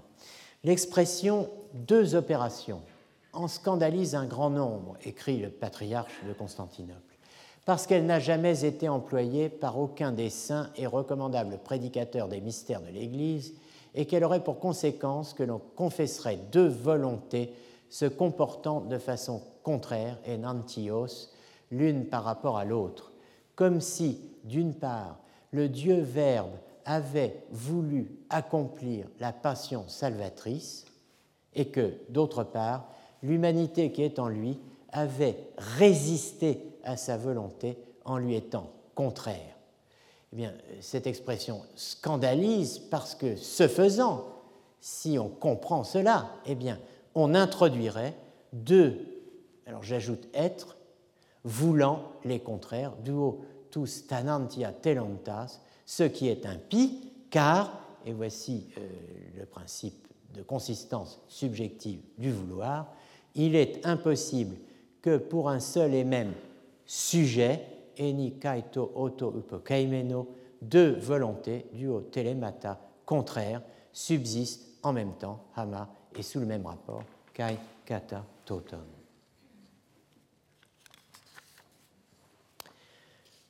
Le principe de consistance subjective du vouloir, dont Sergius affirme la validité, se définit ainsi donc il est impossible que pour un seul et même sujet, deux volontés contraires subsistent en même temps et sous le même rapport. Ce principe, donc, dis-je, est une application du principe aristotélicien de non-contradiction, PNC, principe de non-contradiction, défini ainsi, livre 4, chapitre 3 de la métaphysique, il est impossible que le même attribut appartienne et n'appartienne pas en même temps au même sujet et sous le même rapport. À ce propos, je voudrais euh, que vous notiez une chose, c'est que ce que euh, Sergius a en tête en formulant PCV, à savoir cette version de PNC, du principe de non-contradiction, n'est pas le principe complet d'Aristote. Il y a en effet une suite épistémique plutôt que logique ontologique qui fait de ce principe de non-contradiction une loi de l'esprit, dit euh, Tricot, le, traducteur de la métaphysique, dérivée par rapport à la loi ontologique que nous avons euh, euh, à l'écran.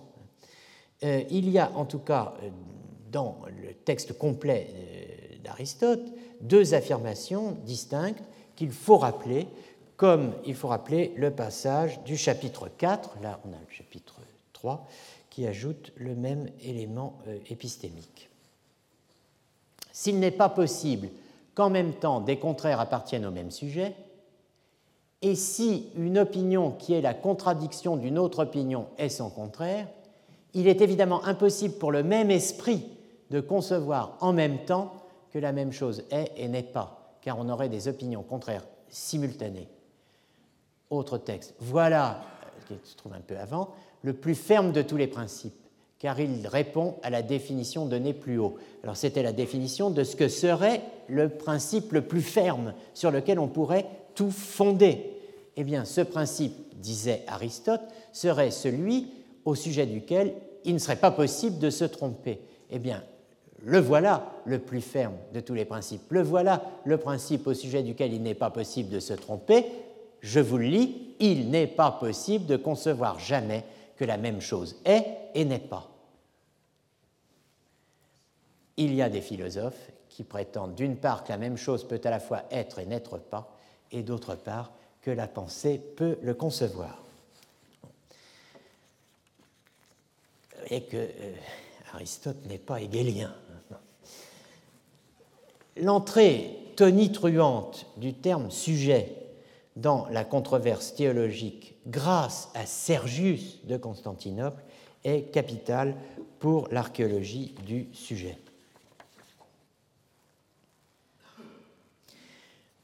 Précisément parce que le terme sujet qu'il utilise et auquel il se réfère est sujet d'attribution, comme on l'a vu en 2014, en 2015, sujet d'inhérence, sujet d'inésion, sujet logique et ontologique.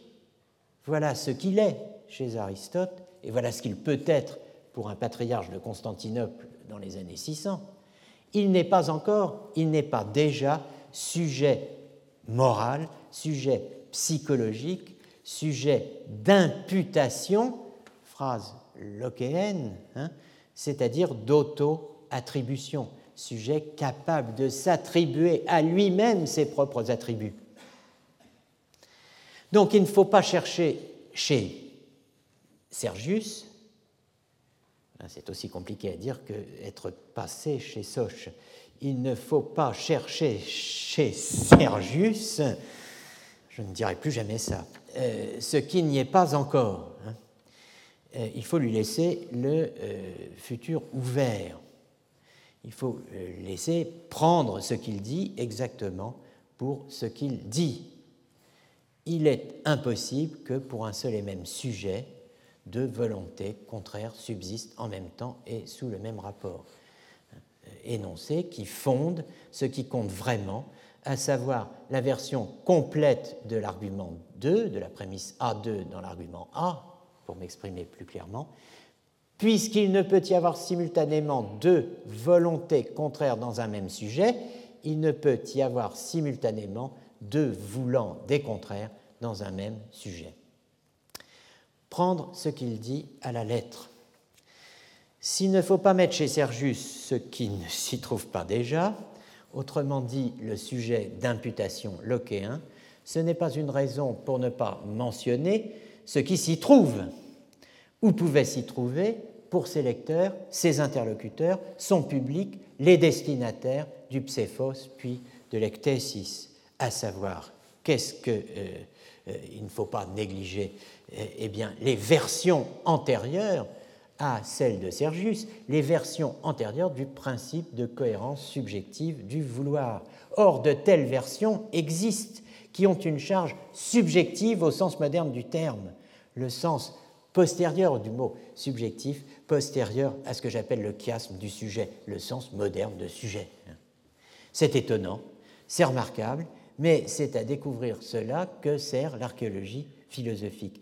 Ces versions du principe de cohérence subjective du vouloir, de PCV, que j'appelle principe de cohérence du vouloir, de consistance du vouloir, j'ajoute subjective, mais j'ai noté PCV seulement, hein, eh bien, ces versions de PCV qui sont plus subjectives en fait que le PCV euh, de Sergius euh, de Constantinople sont dues à Apollinaire de Laodicée, un théologien bien antérieur à Sergius, puisque vous voyez, qu'il a vécu à peu près à l'époque d'Augustin, 310-390.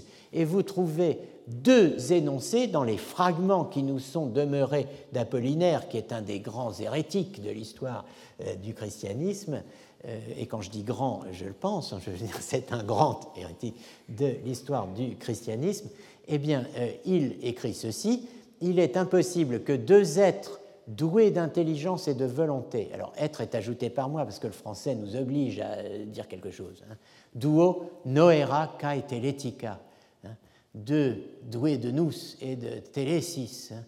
cohabitent en même temps, hama, dans le même sujet, le même upokaimenon, de peur que chacun ne soit en guerre contre l'autre à cause de sa propre volonté et de sa propre opération Energeia.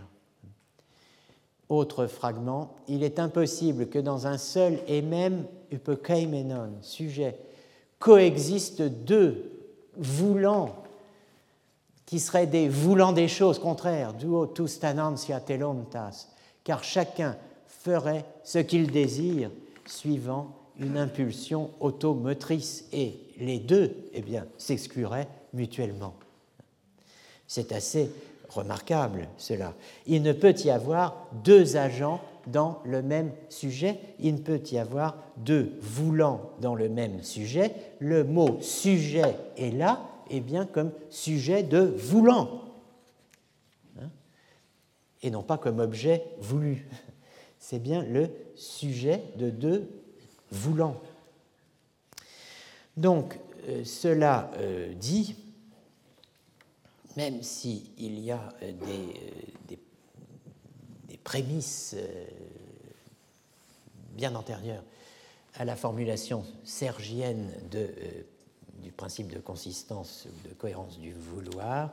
Bon, il faut rendre à Sergius ce qui est à Sergius et parler d'un legs de Sergius que je circonscris, si je puis dire, pour toute l'histoire subséquente, pour tout ce qui suit les années 630, hein, euh, on a euh, donc ce legs A1, A2, B2 et A2 complet. Poser deux volontés dans le Christ au moment de l'agonie revient à poser en lui un conflit de volonté. A2, poser un conflit de volonté dans le Christ, c'est poser en lui deux voulants, ce qui est impie, et, car c'est impossible. B2, poser deux volontés dans le Christ, c'est poser un conflit de volonté dans le Christ, qui revenait a1, mais euh, se situait au niveau exégétique. Hein. et enfin, A2 complet, puisqu'il ne peut y avoir, n'est-ce pas, on ne peut pas poser ces deux volontés, puisqu'il ne peut y avoir simultanément deux volontés contraires dans un même sujet, il ne peut y avoir simultanément deux voulant des contraires dans un même sujet. Alors, cela posé, il faut noter que euh, les, la version logique dure de l'argumentation de Sergius n'est pas reprise en 638 dans l'Ectésis, placardé par Héraclius Ier sur les portes de Sainte-Sophie. Peut-être parce qu'il est trop philosophique ce passage, euh, comme le prouve le fait que nous ayons eu tant de peine à le commenter et euh, probablement à le comprendre, à supposer que nous l'ayons compris. donc Peut-être qu'il était expédient de ne pas le reprendre dans l'ectésis, mais on reprend l'essentiel, comme vous allez le voir, dans l'ectésis, et euh, nous passons donc à ce qui était euh, censé être le début de la seconde heure. je, passe rapidement sur ce slide intermédiaire qui ne peut que montrer mes insuffisances. Hop, hop. Et euh, je passe à Maxime. Quelques considérations générales sur Maxime le confesseur. Maxime le confesseur a beaucoup inventé. Il a au moins deux inventions conceptuelles importantes. Il a inventé la télésis et il a inventé, sinon inventé, du moins imposé, euh, les notions, enfin la notion de gnomé et la notion de vouloir gnomique. Quelques remarques sur ces deux innovations, ces deux percées. Alors, sur l'invention de la télésis, je cite euh, Torel, un grand spécialiste de Thomas d'Aquin et théologien. La réflexion sur la volonté, lui ne marche pas ses mots, hein, ne tourne pas autour du pot, la réflexion sur la volonté, faculté inconnue d'Aristote qui ne parlait que de désir, a fait un pas décisif grâce à Maxime, génial inventeur de la télésis, et à sa réflexion sur les implications de l'agonie du Christ à Gethsemane. Autrement dit, c'est un des cas où l'on voit les nécessités de la théologie chrétienne, ici la christologie, provoquer un progrès décisif dans la réflexion sur l'homme, l'anthropologie. L'autre cas le plus notable étant celui de la maturation du concept de personne, prosopone, persona, provoqué par les besoins du dogme trinitaire. Union des deux natures et trinité, c'est euh, voilà le ferment du progrès philosophique aux yeux de Torel, et voilà une thèse que je partage assez largement pour ce qui concerne ce qui nous occupe aujourd'hui, à savoir la question de la télésis. Bon, mais euh, voyons maintenant quand même euh, cette affirmation. Aristote ignorait la télésis, le mot comme la chose. Je ne vais pas répondre tout de suite. Je veux simplement noter que nous parlons grec dans toute cette affaire et que le vocabulaire de Maxime est commandé par Luc 22, 42. C'est bien pourquoi il fallait citer Luc plutôt que Matthieu, euh, en tout cas cette année. Il est commandé par Luc 22, 42 qui emploie téléma et boulei, hein, boulei puis téléma. Télémaque l'on traduit précisément par volonté ou par vouloir. Et vous voyez ce que ça a compliqué tout ça, parce qu'on dit la volonté. Quand on dit la volonté, on pense à une faculté. Quand on dit le vouloir, on pense soit à une volonté, c'est-à-dire une faculté, soit à l'exercice, l'activité de cette volonté, à l'acte de vouloir. Donc vous pouvez, avec un même terme, désigner à la fois une faculté et son exercice c'est bien embêtant. Hein. Euh, que veut dire téléma? Et Il faudrait être bien certain de sa traduction quand on avance quoi que ce soit dans euh, les domaines qui nous occupent. Alors ici, nous avons Luc 22, 41, 42. Et vous avez le texte grec avec en, euh, caractère gras le, la phrase qui est puisque c'est de son interprétation que dépend euh, la caractérisation euh, du problème posé. Est-ce qu'on a affaire à un conflit de volonté ou pas? Eh bien, euh, cette traduction, ces traductions que vous avez sous les yeux, a la traduction de l'allemand qui est une traduction française de la Vulgate latine et il y a une traduction de second qui est une traduction du grec. Ensuite, alors c'est 41-42, c'est toute la séquence. Ensuite, il s'écarta d'eux, des apôtres, à la distance d'un jet de pierre, et s'étant mis à genoux, il fit cette prière Mon Père, détournez, s'il vous plaît, de moi ce calice. Néanmoins, que ma volonté ne se fasse point, mais la vôtre. Voilà la traduction française de la Vulgate latine. Traduction second. Puis il s'éloigna d'eux à la distance d'environ un jet de pierre et s'étant mis à genoux, il pria, disant Père, si tu voulais éloigner de moi cette coupe, toutefois que ma volonté ne se fasse pas, mais la tienne. L'introduction donc de Téléma est tout à fait euh, importante. L'épisode du refus de la coupe, tel que le rapporte Luc, a une fonction théorique par le biais du langage, de la langue. Il introduit dans la théologie euh, la question de Téléma. L'introduction de Gnomé est importante aussi. La deuxième innovation de euh, Maxime. La dimension subjective, sans le mot sujet cette fois, euh, la dimension subjective au sens moderne du terme, dont le mot sujet se lestera par la suite, après les années 600, euh, après Sergius, bien après. Hein, mais cette dimension est là avant cet événement, avant que sujet ne devienne subjectif au sens moderne du terme.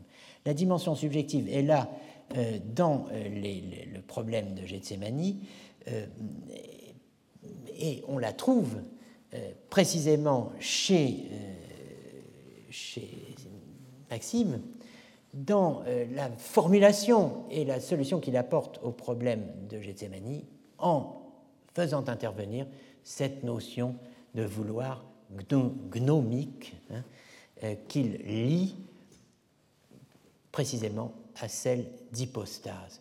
C'est ce couple euh, hypostase-gnomé euh, qui explique que par la suite, il y aura un processus dans l'histoire hein, que l'on peut décrire comme un processus de subjectivation, qu'apparaît un sujet au sens moderne du terme.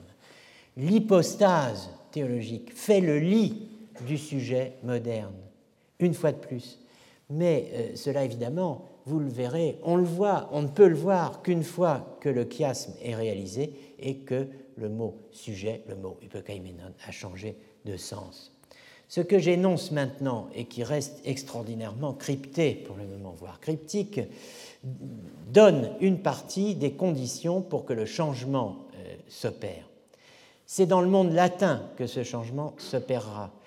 C'est dans l'Europe latinophone, avec le suppositum latin, hein, l'autre absent du scénario heideggerien qui parle toujours de subjectum, jamais à une ou deux exceptions près de suppositum. L'oubli du suppositum est la version latine de l'oubli de l'hypostasis, qui est euh, l'autre euh, carence, l'autre manque qu'il y a dans le scénario heideggerien de l'invention du sujet moderne. Maxime, le confesseur, est l'inventeur ou au minimum le promoteur de ce vouloir gnomique auquel Jean de Damas donnera ses lettres de noblesse, ou plutôt donnera un passeport pour l'Occident, une fois euh, traduit en latin par Burgundio de Pise. Maxime, donc, dont nous allons parler à présent, Maxime reprend tout le dossier du problème de Gethsemane. Il le reprend dans des opuscules théologiques et des opuscules qu'on appelle théologico-politiques. Et il reprend ce problème aussi dans le cadre d'une disputation, d'une grande disputation qu'il soutient, qu'il a soutenu avec le successeur de Sergius au patriarcat de Constantinople, le patriarche Pyrrhus Ier. Donc nous passons à euh, la euh, dispute avec Pyrrhus. La Disputatio cum Pyrrho, dont je donne le titre latin parce que c'est en général sous ce titre que vous en trouverez la trace, la faible trace dans euh, la littérature francophone. la disputatio cum Pyrrho, et, pas seulement francophone, la disputatio cum Pyrrho de Maxime le Confesseur a été euh, tenue en 645 à Carthage avec Pyrrhus Ier, patriarche donc de Constantinople de 638 à 641, qui était euh, un fervent monotéliste. Donc quelques mots sur la vie de Maxime. Quelques éléments de chronologie. hein, dans cette très complexe histoire où les papes et les empereurs euh, se succèdent à grande vitesse et euh, qui s'achève par le, euh, en fait, le martyr, comme on dit, et la mort en déportation de Maxime. Maxime avait d'abord accepté le pséphos, même s'il cherchait à clarifier certains termes qui lui semblaient obscurs mais il l'accepte au départ. Après le Pséphos, cela dit, 633, il y a, j'y ai fait plusieurs fois allusion aujourd'hui, l'ectésis, rédigé donc toujours par Sergius, mais publié, placardé par Héraclius Ier en 638 très probablement. Certains soutiennent aujourd'hui, avec quelques arguments, 636.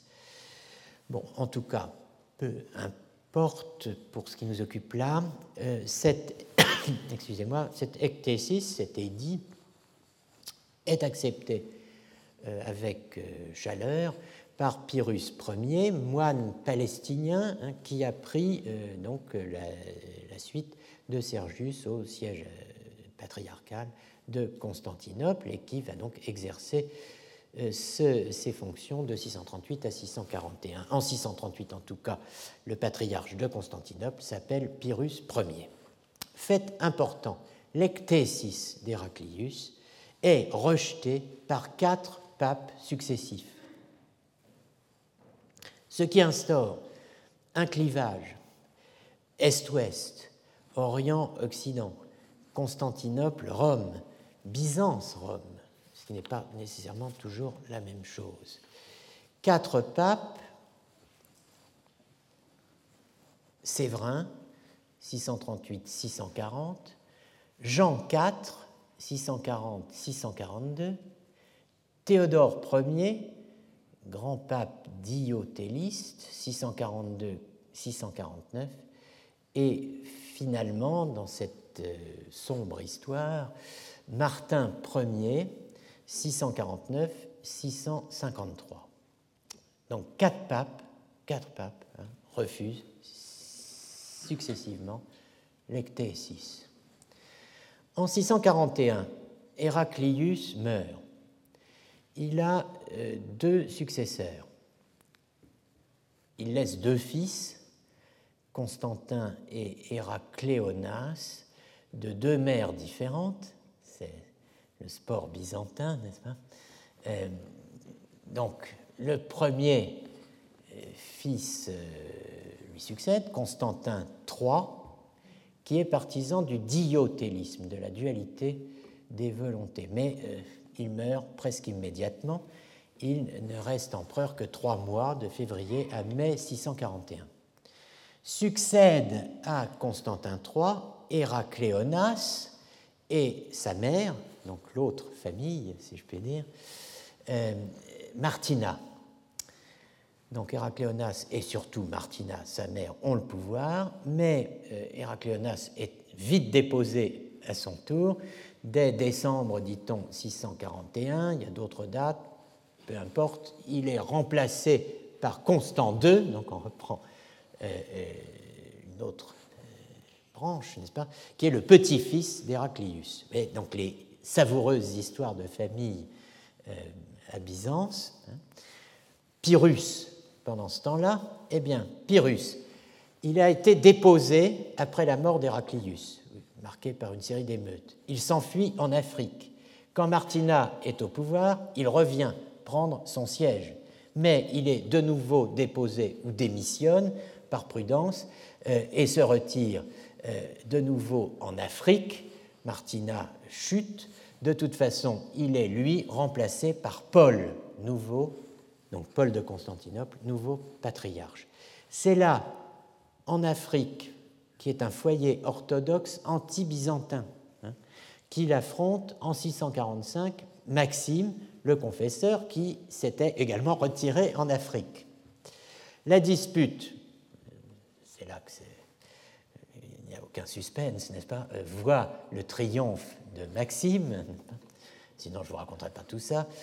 Pyrrhus se rend à Rome, vaincu, n'est-ce pas Et Arrivé à Rome, chez un pape donc diotéliste, sous le pontificat de Théodore Ier, eh bien, il anathématise l'ectésis, il rejette l'ectésis. C'est donc euh, une grande victoire pour Maxime, mais c'est une défaite à la Pyrrhus. Euh, vous connaissez tous euh, toutes les victoires à la Pyrrhus. on croit avoir gagné, on a perdu. Eh bien là, c'est une défaite à la Pyrrhus, mais à la Pyrrhus, le patriarche, c'est-à-dire on croit qu'il a perdu, mais en fait, il a gagné, car il retourne instantanément sa veste, si j'ose dire, ce qui est peu euh, conforme à l'habillement euh, de l'époque, mais enfin peu importe, il retourne ce qu'il avait sur le dos, et, donc, et retourne en tout cas à Constantinople, où il renoue avec le monothélisme. Du coup, il est anathématisé par le pape comme apostat. En 648, un concile tenu à Rome dépose euh, le successeur de toute façon de euh, Pyrrhus, euh, Paul, patriarche de Constantinople, qui n'a tenu aucun compte des avertissements répétés du pape Théodore Ier qui lui écrivait pour lui enjoindre de cesser de favoriser le monothélisme comme il n'obtempère pas, eh bien, le pape l'excommunie. Aussitôt, euh, Constant II, l'empereur, vient à son secours et publie un texte qu'on appelle le Tupos, le Typos, en 648, où il réitère l'interdiction de disputer de quelque façon au sujet d'une volonté ou d'une opération de deux volontés ou de deux opérations sur tout le territoire de l'Empire. Donc il réitère dans le Tupos ce qui avait été le souhait de Sergius dans le Psephos et dans l'Ectésis. En 649, le pape Martin Ier reçoit le Tupos de Constant II, qui donc réitère l'Ectésis. Il réplique en convoquant un nouveau concile. Euh, qui est aussi peu œcuménique que possible, puisqu'il n'y a là que des Italiens et des Africains. Donc il n'y a pas de euh, constantinopolitain, ni de byzantin au fond, si on réfléchit bien. Euh, octobre 649, c'est le concile de Latran, réuni par Martin Ier, qui condamne l'ectésis et le tupos, qui confirme l'anathématisation de Pyrrhus, de Sergius et de Paul. Maxime le confesseur joue un rôle important dans ce concile. Certains soutiennent que les actes de ce concile ont été rédigés en grec par lui, hein, puis seulement traduits en latin, qui est pourtant la langue de l'administration. La réaction impériale est terrible. Arrestation du pape Martin Ier en 653 par l'exarque Théodore Calliopas, qui est envoyé par Constant II, arrestation de Maxime et arrestation de deux euh, de ses disciples qui, euh, pour notre malheur, portent euh, tous les deux le prénom d'Anastase. Donc il y a deux Anastases. Tous ces personnages, le pape, Maxime, ses disciples, en tout cas le pape et Maxime, sont l'objet, on pourrait dire, d'un de procès médiatiques, n'est-ce pas, de show. Un historien américain parle de show trials, des, des, des, procès euh, de mise en scène, n'est-ce pas, devant le, Sénat euh, constantinopolitain, alors que les Arabes approchent. Donc, on impute à, aux diotélites tous les problèmes de l'Empire, et on les présente ouvertement comme des criminels. Le pape, Martin Ier, est durement traité. Il est d'abord condamné à mort avant d'être exilé euh, en Crimée, où il meurt le 16 septembre 655 des suites des nombreuses violences qu'il a subies. En 655, Maxime est jugé à Constantinople en même temps qu'Anastase et exilé à Byzia, en Bithynie. En août 656, l'infatigable Maxime soutient néanmoins une dispute avec Théodose, évêque de Césarée en Bithynie, en frayant du même coup l'interdit impérial. en 662, nouveau procès à Constantinople, ponctué cette fois par l'exil à Lasiaka. Il meurt, euh, Maxime, déporté donc dans le Caucase le 13 euh, août 662, après avoir eu la langue et euh, la main droite, droite tranchée. Donc on lui arrache la langue et lui coupe la main fin de l'histoire pour lui, mais pas fin de l'histoire en général. Le dénouement, c'est le sixième concile œcuménique, celui-là, de Constantinople III, qui a lieu en 680-681, qui euh, condamne les doctrines monophysites et monothélites et affirme, ce, comme on dit, la pleine humanité du Christ en lui reconnaissant une volonté humaine distincte de sa volonté divine. Je cite un des canons du Concile de Constantinople III, nous confessons, conformément à l'enseignement des saints pères, deux énergies, donc deux opérations naturelles et deux volontés naturelles, sans séparation et sans changement, sans division et sans mélange, deux volontés non pas opposées l'une à l'autre, mais une volonté humaine subordonnée à la volonté divine. Il va falloir évidemment expliquer cette subordination tout le mystère est là. Je reviens donc à Maxime. Quand je disais qu'il a repris tout le dossier du problème de Gethsemane, je voulais dire qu'il reprend aussi euh, tout l'argumentaire de Sergius. Autrement dit, A1, A2, A3, B1, B2, B3 et nos deux problèmes, P1A et P1B. Puis-je vouloir en même temps deux choses différentes et P1B, puis-je vouloir deux choses différentes sans vouloir par le fait même deux choses contraires? Qu'est-ce qui m'empêche de vouloir en même temps des contraires? Voilà donc les, ce qu'il reprend. alors, j'en viens à la fameuse dispute avec Pyrrhus. Dans la dispute avec Pyrrhus, Maxime commence par affronter A1, c'est-à-dire B2, et le problème P1B, et à travers lui le problème P1A. Qu'est-ce qui caractérise la démarche de euh, Maxime? D'abord, il prend clairement la coexistence des volontés au sens du principe de coexistence, de cohérence plus exactement, subjective du vouloir, et en utilisant le mot personne, prosopon, que lui propose Pyrrhus. C'est l'intérêt de la disputatio que d'entériner l'aspect explicitement personnel du problème, ex-problème de Sergius, problème de Gethsemane. Une fois posées deux volontés dans le Christ, euh, ah excusez-moi, donc c'est l'intérêt de, la, démarche et de la disputatio euh, que d'entériner cet aspect personnel. Donc une fois euh, qu'il a pris en charge tout ce dossier, euh, Maxime prend position sur le problème 1b. Puis-je vouloir deux choses différentes sans vouloir par le fait même deux choses contraires? Est-ce que vouloir des différents, c'est obligatoirement vouloir des contraires? Il prend position et euh, soutient que vouloir des différents n'est pas vouloir des contraires. Et il prend position en rejetant A1 on peut poser, dit-il, deux volontés dans le Christ au moment de l'agonie. On peut tout à fait poser euh, deux euh, volontés dans le Christ au moment de l'agonie, et si on fait cela, on a le diothélisme. La question ensuite est de montrer qu'elles ne peuvent entrer en conflit. Alors, c'est ce voilà le cahier des charges.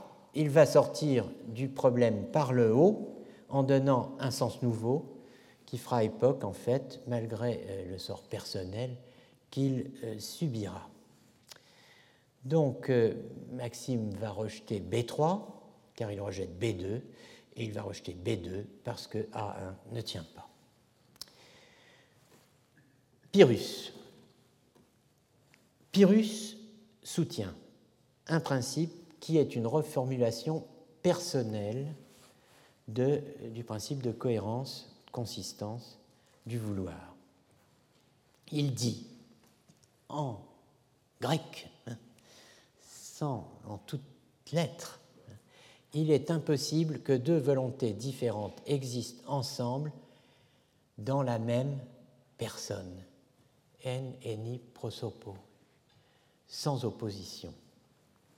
Il est impossible hein, que deux volontés différentes existent ensemble dans la même personne sans opposition. Malheureux. Il a voulu euh, reformuler en termes personnels le principe de cohérence de Sergius, mais il le, reformule d'une manière un peu maladroite, euh, dans laquelle, si je puis dire, Maxime va s'engouffrer. Maxime répond à Pyrrhus et son argumentation est la suivante. Je la simplifie en adoptant des, termes modernes. Si A et B ne peuvent jamais être dans une entité X sans opposition. A et B ne peuvent jamais être en X sans opposition. Cela revient à dire, dit-il, qu'ils peuvent être en X avec opposition. Donc, qu'ils peuvent être en X, donc que deux volontés peuvent se trouver en un même sujet, une même personne. Alors, c'est capillotracté, n'est-ce pas? C'est tiré par les cheveux. Et, il y a deux versions de cette réplique de logicien. C'est l'époque où euh, les patriarches et les théologiens étaient des logiciens, n'est-ce pas? Et euh, il y a deux façons d'entendre la réponse de Maxime. Version forte. S'il n'est pas possible que A et B sans O, sans opposition. Ceci n'est pas possible, A et B sans opposition. Si ce n'est pas possible que A et B sans opposition, alors nécessairement, si A et B, alors opposition de A et de B. Voilà la version forte. Version faible, si A et B ne vont jamais sans O, sans opposition, cela ne signifie pas qu'ils vont toujours sans O, sans opposition. Cela signifie qu'ils peuvent aller sans opposition. La question est de savoir ensuite si dans le Christ il y a cette opposition. Or, il n'y a que deux causes possibles de conflit entre A et B dans le Christ. Hein. C'est, euh, s'il y a conflit, c'est soit parce qu'il y a un conflit à cause du vouloir naturel du Christ, ou à cause du ou d'un péché. Si c'est à cause du vouloir naturel du Christ, alors c'est Dieu qui est cause du conflit, puisque Dieu est cause du vouloir naturel,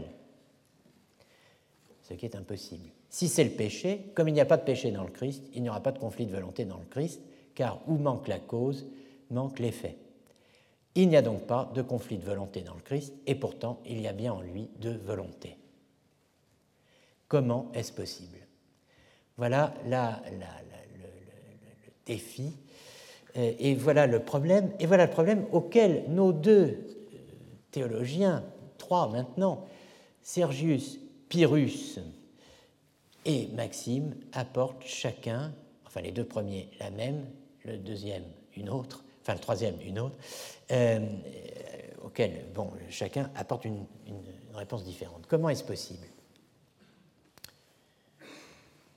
Eh bien, j'ai deux solutions soit je me lance dans une heure d'explication supplémentaire, ce que je vais faire probablement puisque je sens la demande qui monte. Mais dans le même temps, je réfrène, ma raison réfrène mon envie, et euh, je crois que je vais m'arrêter là, tel Hölderlin à la fin de sa correspondance avec sa mère qu'il concluait toujours par Ma chère maman, je crains de devoir ici m'arrêter. Euh, il est vrai qu'il n'avait dit qu'une phrase en général et que j'en ai dit plusieurs. À la semaine prochaine. Tous les contenus du Collège de France sur www.colège-2-france.fr.